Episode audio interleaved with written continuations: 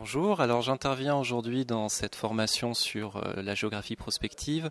Arnaud Degore, directeur adjoint de l'INSEE Nord-Pas-de-Calais, pour présenter une étude qui a été faite en partenariat avec le Conseil régional et la préfecture de région sur euh, une nouvelle lecture des ensembles territoriaux du Nord-Pas-de-Calais en proposant de redécouper le puzzle territorial de la région en fonction d'un éclairage démographique, économique, de développement humain, de gouvernance, de mobilité. Et l'idée, c'est de sensibiliser au fait que les frontières des territoires sont mouvantes, selon les liaisons existantes entre les personnes, entre les entreprises, entre les acteurs, privés comme publics, euh, et d'interpeller sur le fait que cette géographie floutée, elle dépend aussi de la période de référence que l'on peut avoir.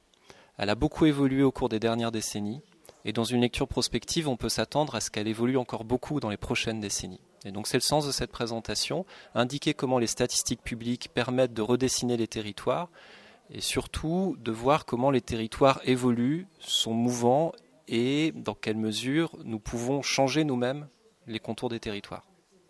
Quand vous dites changer nous-mêmes, vous parlez des citoyens? Alors je parle. Vous parlez des, décideurs euh, politiques? Je parle avant tout des décideurs politiques et principalement les acteurs publics qui sont les destinataires de cette étude. Il s'agit d'aider les collectivités territoriales, les services de l'État pour euh, identifier les priorités d'action dans les territoires.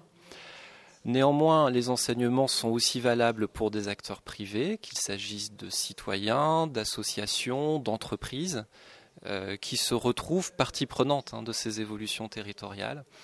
Euh, donc, de ce point de vue-là, oui, je pense que tout le monde a une petite part de responsabilité dans l'organisation d'un territoire régional et dans le fait d'accroître les coopérations entre ces composantes territoriales. Alors, vous intervenez dans un contexte euh, particulier. En ce moment, on parle beaucoup de la réforme justement des régions. Comment l'INSEE euh, se positionne par rapport à ce débat? Alors, cette réforme territoriale, d'abord, c'est un acte politique, un acte institutionnel et aucunement une approche géographique, dans le sens où les regroupements de régions ne s'appuient pas sur la géographie humaine, la géographie économique ou la géographie naturelle. Euh, c'est avant tout une volonté de réorganiser des administrations et de le faire avec une contrainte puisqu'il s'agit de faire des regroupements par adjonction de régions sans s'autoriser de changer les contours en tant que tels. De ce point de vue-là, le statisticien que je suis est un peu en retrait de cette démarche. D'ailleurs, l'INSEE n'a pas été sollicité par les instances nationales pour proposer des regroupements de régions. Euh, c'est un choix politique euh, ça n'est pas un choix découlant d'un travail d'étude, d'observation ou d'analyse prospective en tant que tel.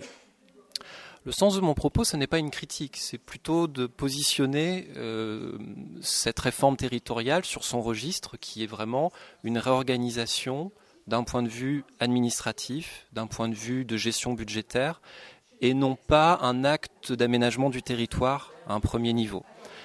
Par contre, dans un second niveau, cela va questionner les acteurs publics et les acteurs privés sur le fait de se saisir de ce nouvel ensemble institutionnel pour tout de même faire du développement du territoire, faire de l'aménagement. Et donc profiter des regroupements régionaux pour peut-être trouver des nouvelles coopérations, euh, des nouveaux axes de travail qui n'étaient pas possibles à l'échelle plus locale des anciennes régions. Je vous remercie. Je vous en prie.